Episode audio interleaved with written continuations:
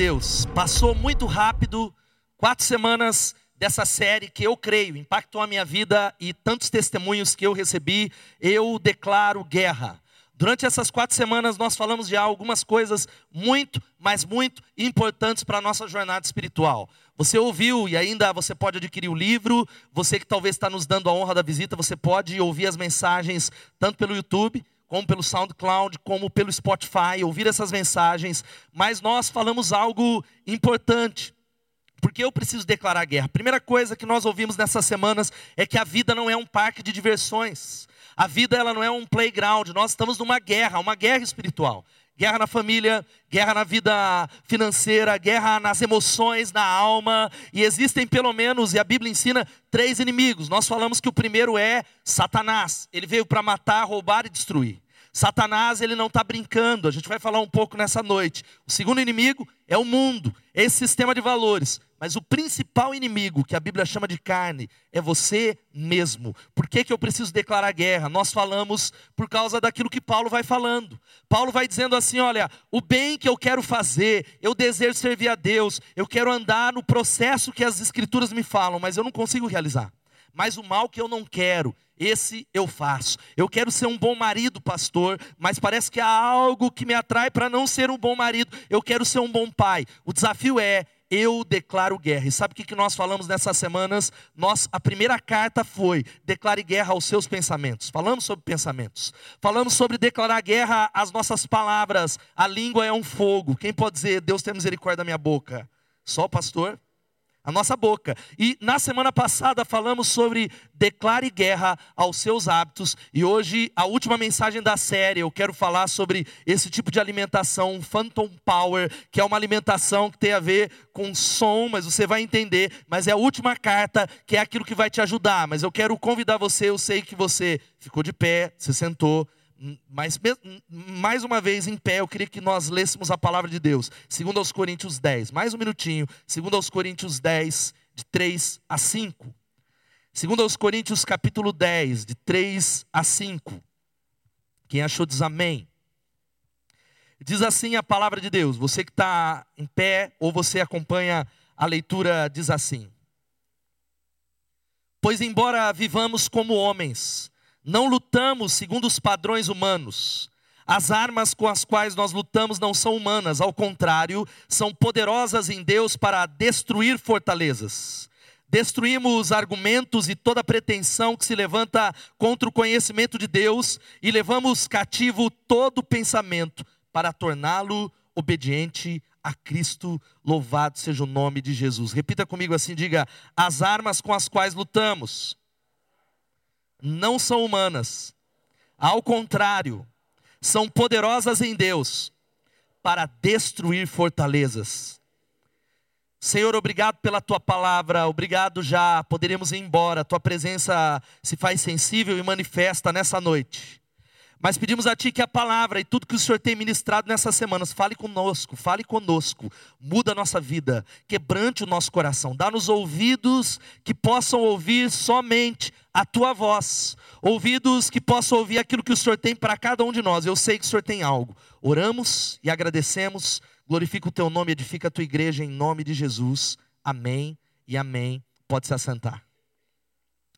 Querido, eu acredito de todo o coração nas três cartas que nós demos para você, que são cartas necessárias para você vencer a guerra. Primeiro nós falamos o que? Pensamentos. Nós precisamos controlar aquilo que nós pensamos. Você pode controlar como você se sente, controlando como você pensa. Falamos também sobre a língua, como eu falei na introdução, que é a segunda carta, e falamos sobre os hábitos. Mas o fato, preste atenção, que sem essa última carta nessa noite, aquilo que eu vou ministrar, essas três cartas não passará de autoajuda. Não passará, é como exemplo, de enviar você num cavalo selado e ir para uma guerra de frente para um tanque. Ou seja, você será derrotado. E nós não acreditamos em autoajuda, nós acreditamos na ajuda de Deus. Nós só conseguiremos vencer os pensamentos, a nossa língua e os nossos hábitos com a ajuda do Senhor, com a ajuda do Espírito Santo. Quem pode dizer amém? Porque montar num cavalo selado e na direção de uma guerra encarar alguém num tanque é algo muito ruim. Mas existe uma história verídica que se passou nesse filme. Quem assistiu esse filme, vale a pena, quase ninguém, dos heróis, que conta a história real pós 11 de setembro. Após o 11 de setembro, a Al-Qaeda se refugiou nas montanhas do Afeganistão. E um grupo, esses 12 soldados, as forças especiais americanas, partiram numa perseguição da Al-Qaeda. Chegando no Afeganistão, eles precisavam de informações de pessoas, mas era um ambiente de muita dificuldade porque a cabeça deles já estava a prêmio. E eles precisaram chegar, e para chegar nas montanhas, em direção ao exército lá da Al-Qaeda, eles não podiam chegar com tanques, eles não podiam chegar com esse equipamento, mas sim a cavalo. E eles entraram de cavalo apenas com granadas e metralhadores. Mas a cena que é o auge do filme é quando eles entram no acampamento do inimigo com cavalos, com granadas e com metralhadores, mas se deparando com o exército mais tecnológico que você pode imaginar tanques de guerra de última geração. Isso poderia ser o final da história, mas só não foi porque esses heróis, eles carregavam duas coisinhas. Sabe o que, que eram essas coisinhas? Eles tinham lá um laser e um telefone, um apontador de laser e um telefone por satélite. Então, o que os tornou perigoso não foi o que eles levaram para a guerra, mas sim aquelas pessoas que estavam do outro lado da linha. Porque todas as vezes que eles apontavam aquele laser para alguém e eles faziam uma ligação para lá, havia do outro lado o exército mais poderoso da terra que mandava chuva de fogo e eles venceram aquela batalha. Sabe qual que é o símbolo e a ilustração dessa, desse filme, que é baseado em fatos reais, é algo real, é que quem controla o terreno alto, controla o resultado. Repita comigo e diga assim: quem controla o terreno alto, controla o resultado. Mesmo a cavalo, eles venceram uma grande batalha, porque havia do outro lado da linha alguém mais poderoso. E exatamente essa série fala disso. Eu queria que você guardasse isso. Nós somos incapazes de mudar o nosso casamento. Nós somos incapazes de mudar a nossa vida.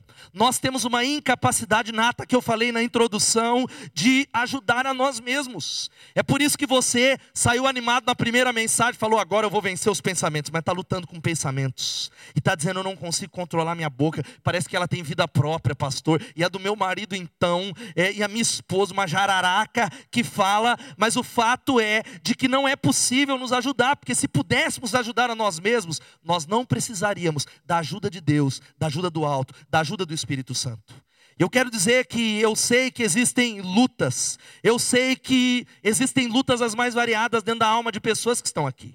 Gente de Deus, gente crente, gente lavada e remida pelo sangue de Jesus que diz: Pastor, eu estou tomado de pensamentos invasores, terrores noturnos, uma ansiedade mais forte do que eu, um medo avassalador de que as coisas deem errado. Mas o fato é que nós precisamos entender isso que está na tela. A mensagem do Evangelho não é tente, mas sim confie. Vamos falar todos juntos isso? A mensagem do Evangelho não é tente, mas sim confie. Quem pode dar um glória a Deus? Porque essa confiança que cantamos aqui é que nos coloca em contato direto com quem está do outro lado da linha. Que nos coloca em contato direto com o poder do alto. Mas a realidade é que existem pessoas que talvez estão lutando com depressão. Há uma pesquisa, isso é fato, que de cada cinco brasileiros, presta atenção, cada cinco brasileiros, um deles é viciado em drogas. E quando eu falo drogas, eu não estou falando só de drogas ilícitas. Eu estou falando de remédios prescritos, eu estou falando de álcool, eu estou falando de cigarro, eu estou falando de uma série de coisas. O aumento de uma doença chamada depressão, como águas geladas que tentam te puxar para baixo, pensamentos de morte, tem aumentado na nossa geração avassaladoramente. De pessoas que estão num silencioso desespero porque não podem falar para ninguém. Nós vivemos um tempo que se você tem um braço quebrado, você não tem vergonha, mas se você tem depressão, você tem medo de ser julgado. De talvez pessoas falarem assim para você: "Ei, não teve fé. Ei, você devia orar mais". Mas o fato é de que nós precisamos tomar uma posição no nome de Jesus. Nós somos pessoas por natureza ansiosas, preocupadas, preocupadas com aquilo que nem acontecerá. Mas Jesus, ele disse para nós não ficarmos ansiosos por coisa alguma. Quem pode dizer amém? E se Jesus falou que nós não precisamos ficar ansiosos, é porque existe a possibilidade de vivermos uma vida sem ansiedade, por uma simples razão: você não pode se preocupar e adorar ao mesmo tempo. Você não pode encher a sua cabeça com algo que ainda virá e adorar ao Senhor ao mesmo tempo para que isso gere saúde na sua vida. E eu quero dizer para você que nós precisamos nos levantar, sabe para fazer o quê? Para lutar no nome de Jesus. Quem pode dizer amém? Lutar contra pensamentos invasores lutar contra esses sentimentos incontroláveis, lutar contra um inimigo que tenta destruir o propósito de Deus para a sua vida, porque olha aqui para mim, Satanás ele veio para matar, roubar e destruir, e ele não dorme. Eu li um livro há muito tempo atrás, eu não sei quem conhece, estou ficando velho, que chama um livro maravilhoso, Deus trabalha no turno da noite. Alguém já leu, já ouviu falar? Alguns irmãos. Mas eu quero dizer para vocês que Satanás também trabalha no turno da noite. Não só Deus trabalha a nosso favor. Existe um inimigo que ele não descansa porque ele não quer que você viva tudo que Deus tem para você. Aquela parte que diz que ele tem planos poderosos não é uma história que contaram para você. Aquela parte que diz que ele veio para que você tenha vida abundante, vida plena, libertação, viver no propósito de Deus. Não é a história da carrochinha, não é para alguns, é um propósito dele para você que se sente fraco. Por isso, Satanás avança contra você. Por isso há uma guerra. Nós precisamos declarar guerra no nome de Jesus. Quem pode dizer amém? Porque Ele ama você. Agora, querido, olha aqui para mim, eu quero nessa noite falar rapidamente, tentar alguns princípios que vão nos ajudar a vencer essa guerra. Pastor, como eu posso vencer essa guerra? A Bíblia fala de tantas coisas. Essa noite eu quero falar de alguns deles. O primeiro é esse aqui: controle os lugares altos. Vamos falar isso? Eu já exemplifiquei isso na história dos doze heróis. Mas o fato é que o texto que nós lemos fala de fortalezas.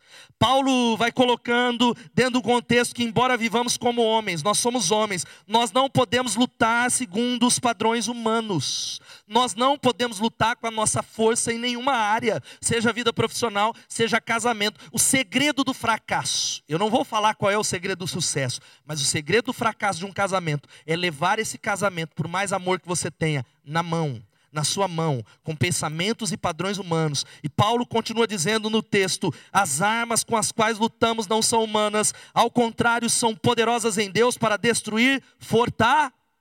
fortalezas. E sabe o que é fortaleza? E aqui está uma imagem, uma foto panorâmica da cidade de Corinto. Corinto era uma cidade rica, uma cidade portuária, e a maioria das cidades antigas ela tinha uma fortaleza no topo de uma colina no lugar mais alto possível. Ali, os moradores, em caso de guerra, poderiam se refugiar. Havia proteção na fortaleza. Por isso que quando o exército inimigo entrava nos muros da cidade, o primeiro lugar que eles tomavam era a fortaleza, porque quem controla os lugares altos domina as pessoas que estão lá embaixo. E ali havia uma fortaleza de 500, eh, era acima de uma colina de 574 metros. Se controlasse a fortaleza, você controlaria a cidade. Eu quero dizer para você que quando uma outra pessoa tem uma posição elevada sobre você, está nessa fortaleza, então você é uma presa. Agora, pastor, o que, que é fortaleza? É, Fortaleza é a capital lá do Ceará, Fortaleza é aquele time ruim que está lá, Fortaleza o que é? Não, não, não. Fortaleza é algo na sua vida em que você ficou entrincheirado, amarrado, preso, por causa de alguma coisa que você fez por causa de algo pequeno, ou melhor, por acreditar em algo que não é uma verdade. Fortalezas são padrões de pensamento. No casamento, quando Satanás falou, vai acabar, não vai dar certo. Você acreditou na mentira dele, uma fortaleza foi estabelecida. Ele controla os lugares altos e você é uma presa. Ele diz sobre a sua vida financeira, ele fala algo sobre você, ele fala algo sobre a igreja de Jesus. Ele lança uma mentira que você recebe como uma verdade, e uma fortaleza é estabelecida, uma posição solidamente fortificada em relação a você. E a definição, trocando em miúdos, fortaleza é um puxão constante para a direção errada. Você diz, eu estou tentando ir aqui e salvar meu casamento, mas há uma força que puxa você para a direção contrária. Mas uma coisa é certa, querido: essa fortaleza tem várias formas. Pode ser o orgulho, pode ser o ciúme, pode ser o consumismo, ela é ampla. Talvez algo que você disse, eu estou no controle, pastor, é algo que é um pecado, mas não é um pecadão. Já viu aquela música Pecado, Pecadinho, Pecadão? Quem é dessa época? Estou me sentindo velho. Cada ilustração que eu faço, ninguém conhece. Eu falo, oh, quem conhece aquela? Ninguém. Pecado, pecadinho, pecadão. Isso não. Uma área pequena. Talvez de, de algo que não é nem pecado, mas é peso algo que a Bíblia não fala que é pecado, mas Deus não quer que você faça. Deus já deu uma orientação clara que te leva para a direção errada e você deu um espaço para o inimigo. Por isso, cuidado com aquilo que você pensa. Quem pode dizer amém? Querido, é uma luta. Eu não vou falar isso pelo terreno elevado na sua vida. A Bíblia fala de coração, a Bíblia fala de mente, a Bíblia fala de emoções e tudo aquilo, se você não ouviu a mensagem que falamos nas três semanas. A Bíblia fala sobre hábitos, coisas que estão na nossa vida, por exemplo, pessoas que estão sabotando o propósito de Deus com algo pequeno, que talvez seja o videogame. Gente que fala, não, é só mais um pouco. E a madrugada toda, algo pequeno tem te levado a viver o seu dia como um caco, como um lixo. Levar o seu dia, talvez diminuindo a sua saúde, ou talvez seja o seu celular que tenha aprisionado você. Você é alguém que diz, pastor, qual é o problema? Eu sou alguém que estou nas redes sociais. Mas você não consegue ter um tempo com Deus sem que isso controle você. Você não consegue, talvez, controlar a sua alimentação. Ou talvez seja outras áreas que nós poderíamos citar aqui, aquilo que você enxerga lá. É o Facebook, é o WhatsApp. Eu não sei o que é aquilo que é uma fortaleza na sua vida. Talvez seja o piranote. Quem é que acompanha o piranote? Pastor, desculpa se o dono do piranote está aqui, irmão. Deus te abençoe que você abençoe a cidade, mas talvez para você seja isso, porque é más notícias. Isso tem talvez feito a sua fé diminuir, a ansiedade aumentar, e Deus nunca fará por você o que você pode fazer por você mesmo. Existe algo que é uma provisão dele, querido, mas Deus está chamando você para controlar os lugares elevados no nome de Jesus. Quem pode dizer amém? Querido, algo que eu quero dizer para você é que uma das maiores estratégias de Satanás na minha vida, e eu sei que é nas nossas vidas, se chama medo. Medo, medo, medo, medo de não ser um sucesso, medo de ser abandonado, medo de que o casamento vai dar errado, vai fracassar. Eu não sei qual é o seu medo, mas o fato é, querido, olhe para mim nessa noite, não faça uma aliança com o medo. Quando nós damos espaço para o medo, Satanás ele rouba a nossa fé. Ele coloca uma fortaleza no nosso coração, na nossa confiança. E você precisa fazer isso que está aqui.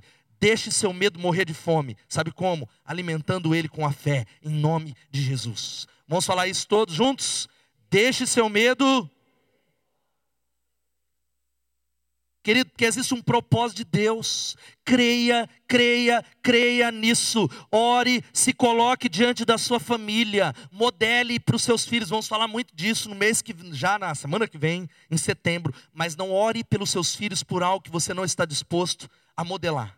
Não ore para que Deus dê a eles algo que você não está disposto a lutar na sua própria vida, acredite nisso. Isso se chama hipocrisia. Não diga assim, faça o que eu digo, mas não faça o que eu faço. Não ore para os seus filhos falando, Deus, usa a Suzana, dá experiência, livra ela do mal, se não é uma área que você está declarando guerra.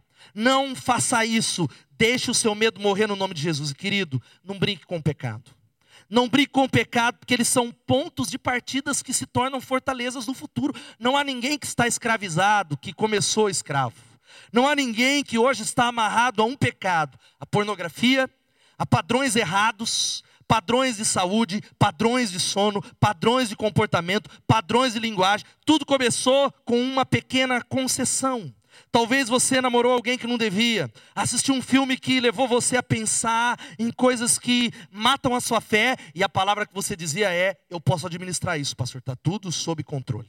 Eu estou trocando ideia com alguém que não é a minha esposa, mas eu jamais faria isso com ela. Eu amo a minha esposa.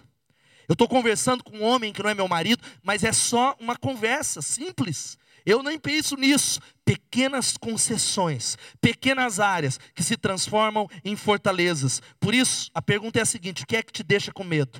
Deixe o seu medo morrer, no nome de Jesus. Controle esse lugar alto nessa noite, enchendo-se de fé. Sabe por que a gente tem que vir no culto toda semana? É claro que não é só o culto. Você precisa ter uma vida devocional que eu vou falar, mas o culto faz você sair com uma outra perspectiva celebrando a presença de Deus, indo animado para a sua semana. E o fato é que o dia mal vai chegar. Diga misericórdia. Pode falar misericórdia, cruzar o dedo, mas vai chegar, porque chega. Jesus falou que no mundo tereis aflições. E o apóstolo Paulo, ele dá um conselho dizendo para nós que o dia mal ele chega. Talvez existam pessoas que estão no dia mal hoje. Você diz, pastor, eu já estou no dia mal. Não tem nada que ainda possa acontecer de ruim. E Paulo ele dá um conselho para nós. Por isso, vistam toda a armadura de Deus para que possam resistir no dia mal. para que de, e permanecerem inabaláveis depois de terem feito depois de terem feito tudo. Querido, Paulo está dizendo para você: controle essa fortaleza, seja liberto em nome de Jesus, vistam a armadura de Deus, para que quando chegar o dia mal, você permaneça, sabe como? Inabalável. Louvado seja o nome de Jesus. Essa é a diferença de pessoas que têm enfrentado cada deserto que eu olho, e eu vou visitar alguns irmãos, irmãs, pessoas em situações que eu choro por eles, eu digo, Deus, ajuda-os. E quando eu chego lá, eu saio consolado. Eu saio renovado, restaurado. Eu digo: o que, que aconteceu? Pessoas que vestiram a armadura de Deus e no dia mal se transformaram em pessoas inabaláveis por causa da graça do Senhor no nome de Jesus. Agora, querido, olha aqui para mim, querido. Eu queria que você entendesse que para as fortalezas, existem fortalezas na vida de todo mundo que está aqui. Talvez você ainda não identificou. Existe um nome, que é o nome que está acima de todo nome. Use esse nome que se chama Jesus. Você pode dizer Jesus? Esse é um nome que não é um amuleto, porque o momento do louvor é o momento que a gente mais mente. Às vezes a gente nem está aqui, você nem está aqui. Você não vê a hora, contagem regressiva para ir embora. O louvor a gente canta, que apareça, que o culto termine, vem nesse lugar, quero comer lanche, sei lá. E a gente canta, canta, canta, mas existe poder no nome de Jesus. Quem pode dizer amém? Esse texto, glória a Deus, mudaram ali Filipenses 2, de 9 a 11, presta atenção. Por isso Deus o exaltou à mais alta posição e lhe deu um nome que está acima de todo nome. Para que ao nome de Jesus se dobre todo joelho, no céu, na terra e debaixo da terra, e toda língua confesse que Jesus Cristo é o Senhor, para a glória de Deus Pai. Quem pode dar um glória a Deus, aplauda Ele por essa palavra. Querido, se você quer se levantar como um leão, se você quer que os inimigos se dobrem, você precisa viver uma vida de joelhos no nome de Jesus. Você precisa aprender a se dobrar diante de Jesus, que haverá um dia, haverá um dia que aqueles que não se dobram hoje diante de Jesus, até, naquele dia, até Satanás, porque a Bíblia diz que todo joelho, até Satanás vai estar lá dizendo: Ele é o Senhor, Ele é o Senhor. Você sabia disso? A Bíblia diz que todo joelho dos que estão no céu, na terra, debaixo da terra, vão confessar que Jesus Cristo é o Senhor. Mas o tempo para nós se chama hoje, não é naquele dia. É o tempo da adoração. Controle o terreno alto da sua vida em nome de Jesus. Amém? Controle o terreno alto. Segunda coisa, sabe qual é? É exatamente essa que você não está entendendo que está aqui, que é se livre do lixo da sua vida. Você pode falar isso, se livre do lixo da sua vida? Leve o lixo para fora, querido. Não deixe o lixo acumular. Cada um de nós temos um lixo que se acumula na nossa alma. Todos nós que estamos aqui, alguns lixos fedem mais, alguns lixos são visíveis, mas todos nós precisamos passar por uma desintoxicação do nosso interior. O fato é que alguns tentam esconder o lixo, mas o lixo é o lixo. Nós precisamos levar o lixo para fora. Quem pode dizer amém? E todo mundo, querido, todos, todos nós. Todo ser humano, ele acumula esterco, sujeira, vergonha, e nós precisamos encontrar um escoadouro desse lixo, um lugar onde a gente possa jogar lá fora. E aqui eu faço a mesma pergunta que eu fiz no culto da manhã. Quantos aqui são responsáveis, homens, para levar o lixo para fora? Levanta a mão. Tem homem aqui? Ó, os homens, todos os homens. Mulher bota tudo na conta dos homens. Agora vamos lá para compartilharmos do pecado. Quantos já esqueceram de levar o lixo para fora? Levanta a mão. Só eu.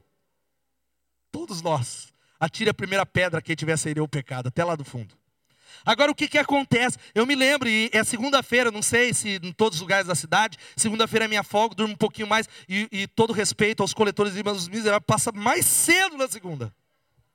E aí o lixo, vez ou outra, eu esqueço, Elô, você esqueceu o lixo, olha o lixeiro. Eu falei, meu Deus, fica para quarta-feira. Quem já esqueceu dois dias seguidos, levando a mão. Você já sabe o resultado, né? Odores, cheiro e o casamento rusgado por causa do miserável de um lixo que não foi escoado. Agora, querido, olha aqui para mim. Da mesma maneira, a nossa alma, a nossa vida precisa escoar esse lixo. E diferente de um lixo que tem um coletor para levar, a Bíblia chama esse escoamento, sabe qual é a palavra? A palavra se chama confissão. Confissão. E diferente do lixeiro, que se eu não colocar para lá, ele não leva. A Bíblia diz que nós temos um livre acesso. E isso precisa fazer imediatamente, a todo momento, quantas vezes você precisar, todos os dias. E há uma promessa, um versículo que você deveria saber de cor e salteado. Esse foi um dos primeiros versículos da minha infância e adolescência. E eu queria que você lesse comigo. Vamos ler todos juntos? Se confessarmos os nossos pecados, Ele é fiel e justo para perdoar os pecados e nos purificar de toda injustiça. Se é a igreja pentecostal, você já está falando em língua, dando glória a Deus. Olha lá um aleluia lá no fundo. Querido, essa é uma palavra, olha aqui para mim, que a Bíblia, querido, Deus está falando para nós que se confessarmos os nossos pecados, Ele perdoará. Se confessarmos, se nos ajoelharmos e falarmos, Deus, eu confesso, eu concordo, eu me arrependo, Ele vai nos perdoar e nos purificar de toda injustiça não importa o que você sinta, não importa quanto pecado você cometeu, é uma promessa de Deus, é uma promessa de escoamento do lixo na nossa vida. E confissão tem a ver com três palavras. Quando eu confesso, tem a ver com três palavras. O original é homologuel. Homologuel é homologar. Quem já fez homologação aqui? Levanta a mão. Homologação é o quê? Você vai lá, você diz o quê? Eu concordo. E a primeira coisa que você faz quando você peca e vai confessar, dizer, Deus, eu concordo que eu errei.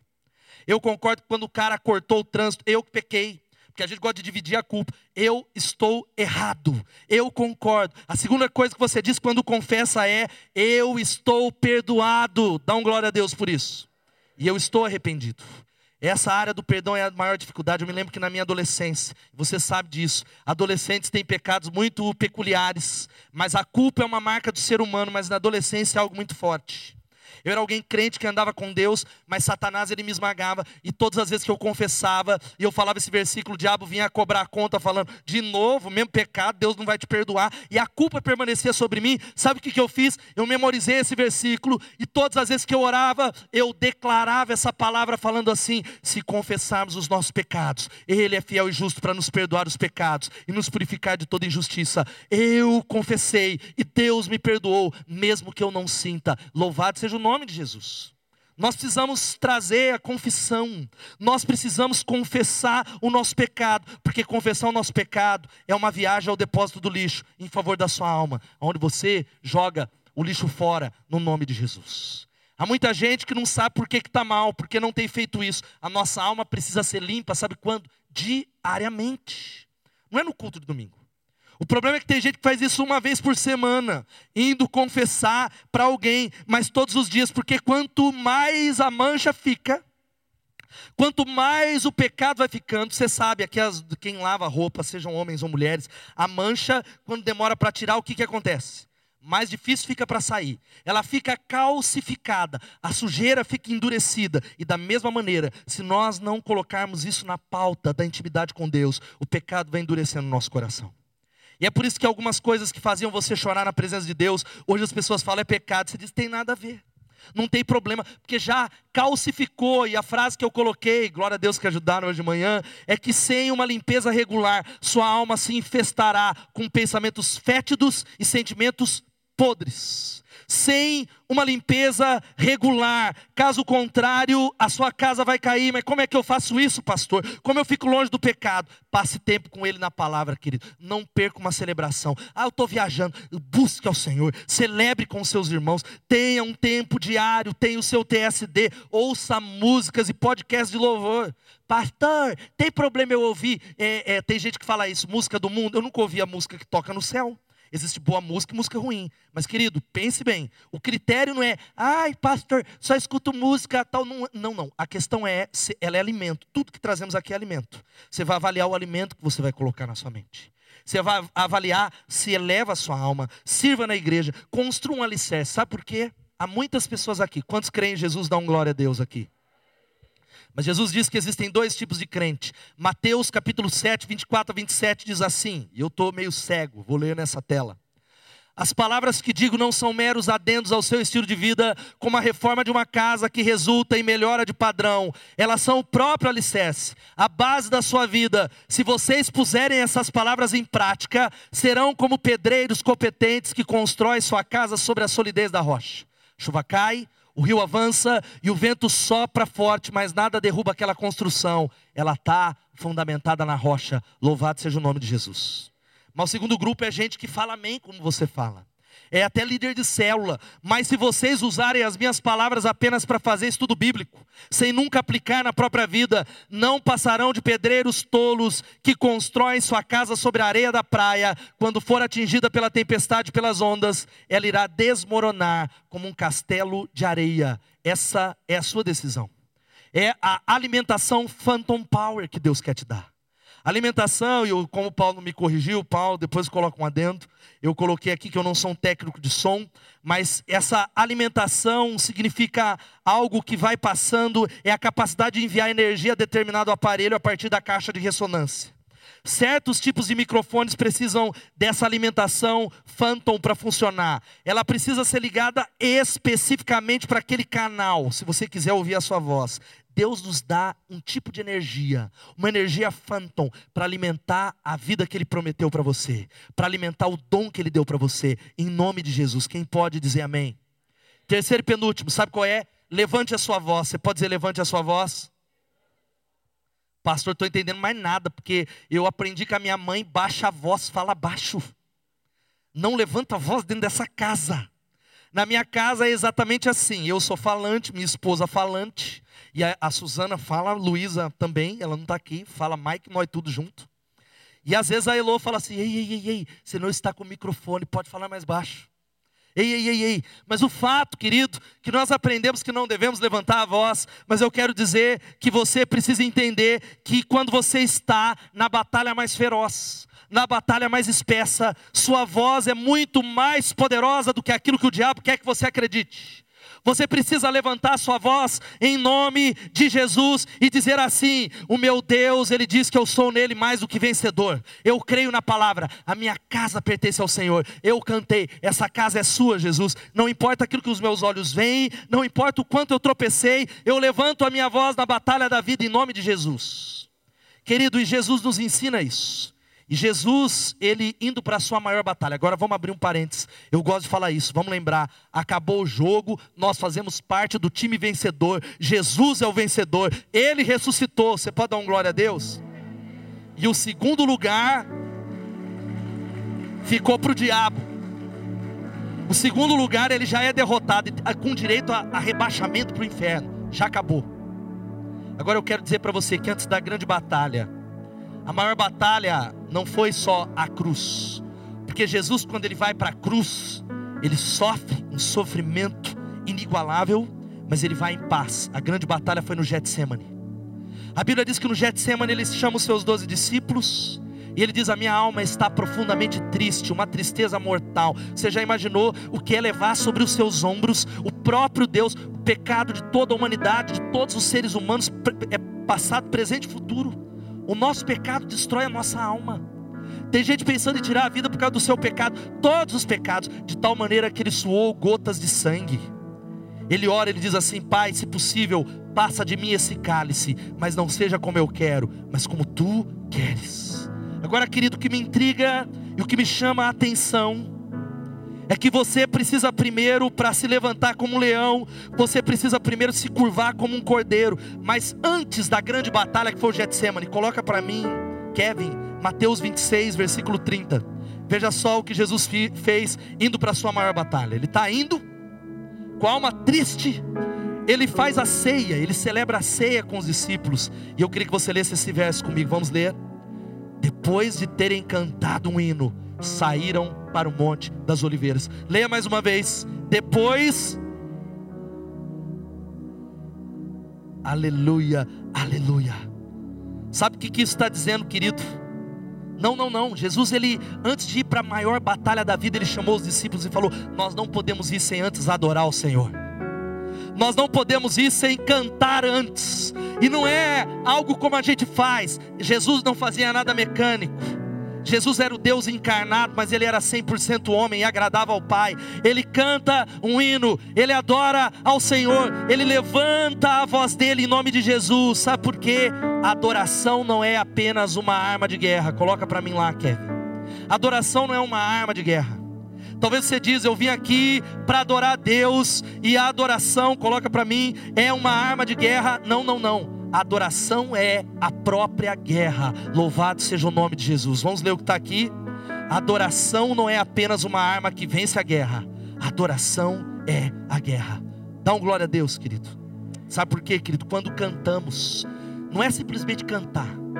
Adoração é mais amplo, mas quando você canta, você está definindo nesse culto a quem você vai servir. Se você servirá a ansiedade, o problema que está lá fora da sua casa se você vai servir, talvez o peso que está no teu coração, ou se você vai declarar: Eu creio no Senhor, Ele está no controle, porque você se torna quem você adora. Aquilo que você adora, você se tornará. E quando nós levantamos a nossa voz, a vitória chega em nome de Jesus. Qual é a paixão principal da sua vida, querido? Você ainda tem que escolher quem ou o que você vai adorar. Por isso, guarda isso. Quando a gente canta, algo muda dentro da gente em nome de Jesus. Quem pode dar um glória a Deus? Baixe sua cabeça, ainda eu tenho um ponto, mas eu queria que você levantasse a sua voz e adorasse o Senhor aí no seu lugar. Vai abrindo os teus lábios, eu sei que você fez muito isso, vai dizendo: Deus, eu levanto a minha voz. O diabo ele não quer que você acredite, mas quando você canta, por isso que no período de louvor você não pode ficar de braço cruzado. Por isso que no período de louvor você precisa cantar. Começa a declarar isso em nome de Jesus. Abra os teus lábios. Aleluia. Aleluia. Diga assim: queremos o teu nome. Queremos o teu nome engrandecer. Fique de pé um pouco e diga: e agradecer-te. Levante suas mãos e levante sua voz.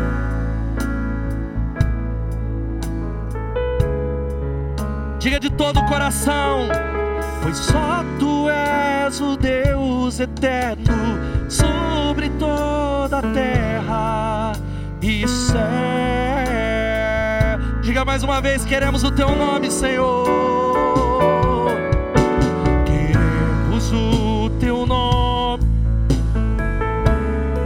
Agradeça a Ele nessa noite.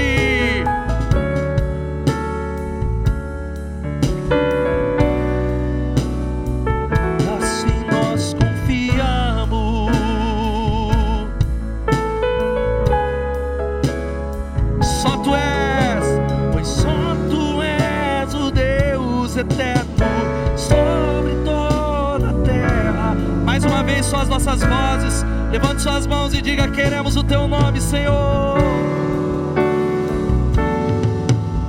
Queremos o teu nome.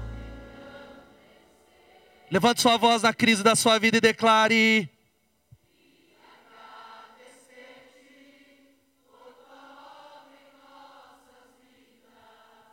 Confiamos em teu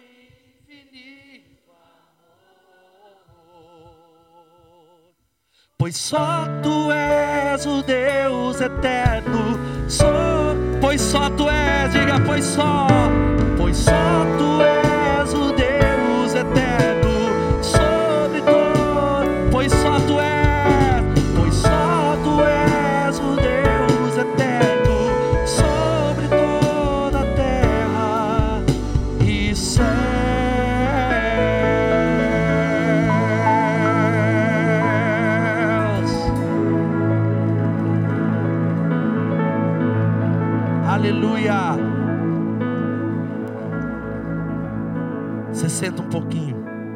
até pregar.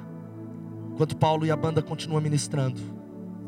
Última coisa dessa noite, nós fechamos. Sabe qual é o último conselho? Coloca para mim, Kevin. Dependa completamente do poder do Espírito Santo. Dependa completamente do poder do Espírito Santo. Ei, filho, existem coisas que você não pode fazer. Um dos maiores erros, e eu espero que você ouça a minha voz ecoar. E eu preciso me lembrar toda semana, todo dia, que é fazer a obra de Deus no braço e na sua força. Sabe o que é a obra de Deus? É a vida. É ser casado e tentar, pastor, eu estou acabando meu casamento porque eu tentei, tentei, tentei. Existe um poder maior. Amém? Eu estou tentando mudar, é o poder de Deus. E eu me lembro de algo de um filme que todo mundo esse eu acho que já assistiu. Quem assistiu Homem de Ferro 3? Levanta a mão. Existe uma cena muito interessante lá que o Tony Stark, ele tá e aí ele não consegue falar com o Jarvis, na época era o Jarvis, e aí apagou a armadura e ele cai na neve, numa parte dos Estados Unidos. E aí ele sai no frio de dentro da armadura, e ele começa a sentir e pensar: por que, que eu saí fora? E aí a cena passa ele arrastando aquela armadura pesada, como uma criança arrastando um trenó, esbaforido, pensando: a armadura não foi feita para eu arrastar ela, mas para eu estar tá dentro dela. Sabe qual que é o símbolo disso? Da mesma maneira, existem pessoas tentando viver a vida cristã no braço, como esse homem de ferro puxando a armadura, mas sabe qual que é o fato? Existe algo para dentro de você que se chama Espírito Santo. Permaneça no traje, meu irmão, em nome de Jesus. É por isso que a Bíblia fala em Efésios 1:3. Guarda, anota esse versículo, que a maneira como Deus vê você, ele não olha para você com base no seu pecado. Ah, pastor, então eu vou pecar? É claro que não. Mas talvez você chegou aqui desiludido, amarrado, só dando bola fora, cheio de pecado, cheio de amarras. Ele não vê o seu pecado, ele vê Cristo em você. Se você crê nele, diga amém. A Bíblia diz que bendito o Deus e Pai de nosso Senhor Jesus Cristo, o qual nos abençoou com todas as bênçãos espirituais dos lugares celestiais em em é nele, querido. Eu me lembro todas as vezes que eu vou pregar e eu preciso me lembrar disso em dias de cansaço. Falo, Deus, eu não orei o quanto eu deveria, eu não jejuei o quanto eu deveria jejuar. E aí o Espírito Santo fala: não tem nada a ver com você, tem tudo a ver comigo. Lembre-se disso, você é só um instrumento, é em Cristo, em Cristo, Ele é a nossa armadura. Quem pode dar um glória a Deus? Muitos de nós estamos tentando puxar aquilo que poderia nos impulsionar. E eu fecho essa palavra dizendo algo para você, e a banda vai chegando, toda a banda aqui de que existe um poder disponível, uma pessoa que se chama Espírito Santo nessa noite. O fogo do Espírito Santo, querido, que Satanás ele quer queimar você, lançar um fogo de você sobre você. Sabe como é que ele não te atinge? Você estando em chamas, em nome de Jesus. Dizendo, Deus, enche-me com o teu fogo, me enche com o Espírito Santo. Por isso que o texto diz que somos humanos, mas não empregamos planos e métodos humanos. As armas que usamos não são humanas ao contrário, são poderosas armas de Deus que está na sua mão pela graça dele. Quantos creem nisso? Disponível para você agora, querido. Fogo tem que ser mantido nesse altar todo dia em nome de Jesus. Amém. Eu queria que você guardasse isso. A gente está dentro do nosso tempo e a gente vai terminar adorando. Que existem alguns lugares que Deus quer levar você. Eu não tenho dúvida, não é palavra de prosperidade ou de pentecostal. Existe um novo nível, novas estações novas possibilidades, um tempo novo para você, mas isso nós só chegaremos no poder do Espírito Santo, aquele que habita em nós, quanto mais nós dermos espaço para Ele. Agora, a Bíblia tem um segredo para nós levarmos para casa. Mantenha-se aceso o fogo no altar, não deve ser apagado. Toda manhã, diga toda manhã. O sacerdote acrescenta a lenha, arruma o holocausto sobre o fogo e queima sobre ele a gordura de ofertas de comunhão Mantenha-se o fogo continuamente aceso no altar, não deve ser apagado. Aleluia. Pastor, o que, que Levítico está na Bíblia? É um livro chato, não é? Tem um símbolo. No Novo Testamento, você é o holocausto. O holocausto era o sacrifício, um dos tipos de sacrifício que eram colocados, e ele era todo queimado oferecido e somente o cheiro chegava. No Novo Testamento, sabe quem é o holocausto? Você é o sacrifício vivo, santo e agradável. Que você diz, Deus, eu sou o holocausto. Coloca o fogo do teu espírito, enche, Senhor, a minha vida, porque não é por força nem por poder, mas pelo meu espírito, diz o Senhor. A Bíblia diz: deixem-se encher pelo Espírito Santo, e Ele está aqui para encher você novamente, para capacitá-lo. Eu fecho com essa palavra do grande pregador, o Charles Spurgeon realidade para mim que me fez, enquanto preparava essa mensagem, pedir misericórdia da minha vida, dessa igreja, dessa nação. Eu passei a tarde ontem, eu fui pregar em Maringá, orando, orando. Amanhã estava falando, Deus tem misericórdia de mim, Senhor, eu quero, não me deixa passar sem experimentar um avivamento. Eu tomo posse pela fé, Senhor, eu creio que o Espírito Santo ele nos enche pela fé. Mas olha o que ele diz: se houvesse uma única oração que eu pudesse fazer antes de morrer, deveria ser essa Senhor, envia à igreja homens cheios do Espírito Santo e com fogo. A igreja está fraca porque o Espírito Santo não está sobre os seus membros como poderíamos desejar que estivesse. Eu e você estamos cambaleando como bebês frágeis, enquanto se tivéssemos mais do Espírito, poderíamos caminhar sem desfalecer, correr sem nos fatigar e até subir com asas como águias. Louvado seja o nome de Jesus. Querido, Não luta as batalhas da vida na sua força. Fica de pé no seu lugar. Deus está chamando a gente para entregar para Ele. A gente sai tão animado em cada série que Deus tem dado, tem sido assim dominicalmente. Mas Deus, ele é tempo para a igreja batista Bethesda, é tempo demais, é tempo de rompimento, é tempo do novo de Deus, é tempo de libertação. Porque não vamos para uma nova estação para mudar a cidade? Esse lugar já era, e eu creio que assim será por aquilo que ele fará, mas já era para estar tá pequeno, irmão. Já era para ter quatro cultos aqui em nome de Jesus, porque não está, porque precisamos depender do Espírito Santo, do poder do Espírito Santo, do fogo do Espírito Santo. Sabe como é que a gente vai embora? Nós, eu quero fazer dois desafios. Baixe sua cabeça, eu queria que você fosse orando no nome de Jesus. O primeiro é para gente que está aqui, que talvez disse assim, pastor, eu estava a ponto de desistir, desistir da minha fé, desistir da igreja, do meu ministério, desistir do meu casamento, desistir de sonhos, de sonhos que Deus me deu há, há 20 anos atrás, há 15 anos atrás. Mas querido Winston Churchill, ele disse que o sucesso consiste em ir do fracasso ao fracasso sem perder o entusiasmo. Você só perde a batalha quando você desiste. Mas nós não somos daqueles que retrocedem. Sabe qual é a decisão que Deus quer que você tome? A primeira é essa: eu não vou desistir, eu não vou parar. Eu estou declarando guerra no nome de Jesus. Deus está falando para você, primeiro em arrependimento, mas sabe qual é a, a, boa nova nesse desafio? É que você pode pedir a Ele para que Ele capacite você nessa decisão. Você não está sozinho, meu irmão. Você não vai realizar seu sonho na sua força. O poder do Espírito Santo está aqui.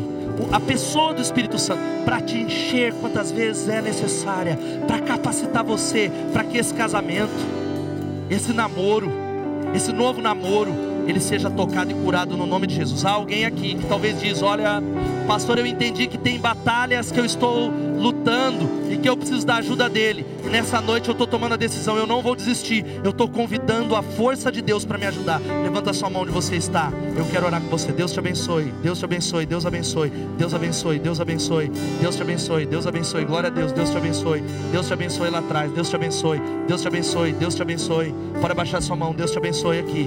Glória a Deus. Enquanto a igreja vai orando, Deus te abençoe. Segundo convite é que você talvez precisa dar o primeiro passo. Você é evangélico, é crente, é católico, tem sua religião, mas nunca convidou Jesus para ser o dono. Você só ouviu essa história, mas nunca fez um convite pessoal. Senhor, essa casa é sua, a minha vida é sua, e eu estou te convidando para ser o meu Senhor e o meu Salvador. Nessa noite, eu preciso de Ti, para que o Senhor me dê uma nova vida. Eu preciso. Se há alguém aqui que nessa noite está entregando a vida a Jesus e confessando, levanta sua mão, quero orar com você. Há alguém? Levanta sua mão bem alto. Glória a Deus lá no fundo, glória a Deus, glória a Deus, glória a Deus meu lado esquerdo, Deus te abençoe, glória a Deus aqui no meio. Tem mais alguém dizendo, pastor, eu estou fazendo uma aliança com Jesus e convidando ele, porque eu nunca fiz isso. Eu fui criado na igreja, mas eu quero ter uma experiência com Jesus. Levanta sua mão, quero orar com você. Aleluia, pode baixar sua mão. Glória a Deus, glória a Deus. Sabe como nós vamos terminar esse culto, querido? Você não vai embora correndo, não. Você precisa dar uma resposta para Deus. Enquanto nós cantamos, você vai ou ficar no seu lugar ou se ajoelhar, ou se você quiser, se você tem áreas que você diz, eu estou tomando a minha decisão, é, eu não tenho força para continuar essa área, mas eu creio que a Bíblia promete o poder do Espírito Santo e eu preciso dele, porque eu já esgotei os recursos. Sai do seu lugar e vem aqui à frente. Você que tomou a decisão de receber Jesus, vem aqui à frente enquanto cantamos. Vamos declarar isso. Pedir ao Espírito Santo que nos encha, querido. Vai abrindo os teus lábios, pedindo o fogo dele. Sai do seu lugar e vamos cantar a ele. Aleluia. Santo Espírito, vem. Pode sair, dá um passo, vem.